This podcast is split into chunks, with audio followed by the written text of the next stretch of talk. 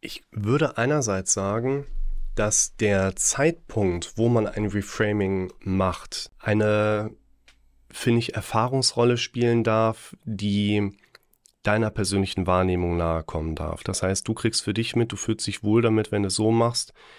Und ähm, ich wäre zum Beispiel auch jemand, ich habe morgens so meine Routinen und zu den Routinen würde nicht gehören, dass ich mich morgens hier hinsetze und ein Reframing mache. Das würde ich vielleicht eher mal mittags oder abends machen.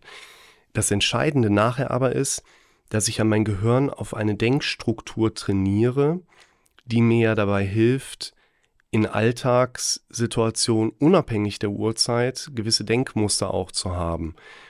Und daher spielt, glaube ich, die Uhrzeit eine weniger wichtige Rolle, weil man nicht sagen würde, das funktioniert nachher nur, wenn du das jeden Morgen gemacht hast und dich morgens erst mit einem Glas Wasser mit Zitronensaft und Meditation irgendwie dahinsetzt. Das kannst du, wenn du das so als Übung aufbaust, das kannst du halt gut bei, bei Instagram irgendwie unter dem aktuellen Coaching-Trend verkaufen, aber das ist nicht usable für die Leute. Deshalb auch hier beim Reframing würde ich sagen, es ist egal, wann du es machst, Hauptsache du machst es und hast natürlich auch, ich sag mal, so einen gewissen Spaß an der Sache. Das heißt, das Setting sollte dafür einfach auch so ein Stück weit stimmen.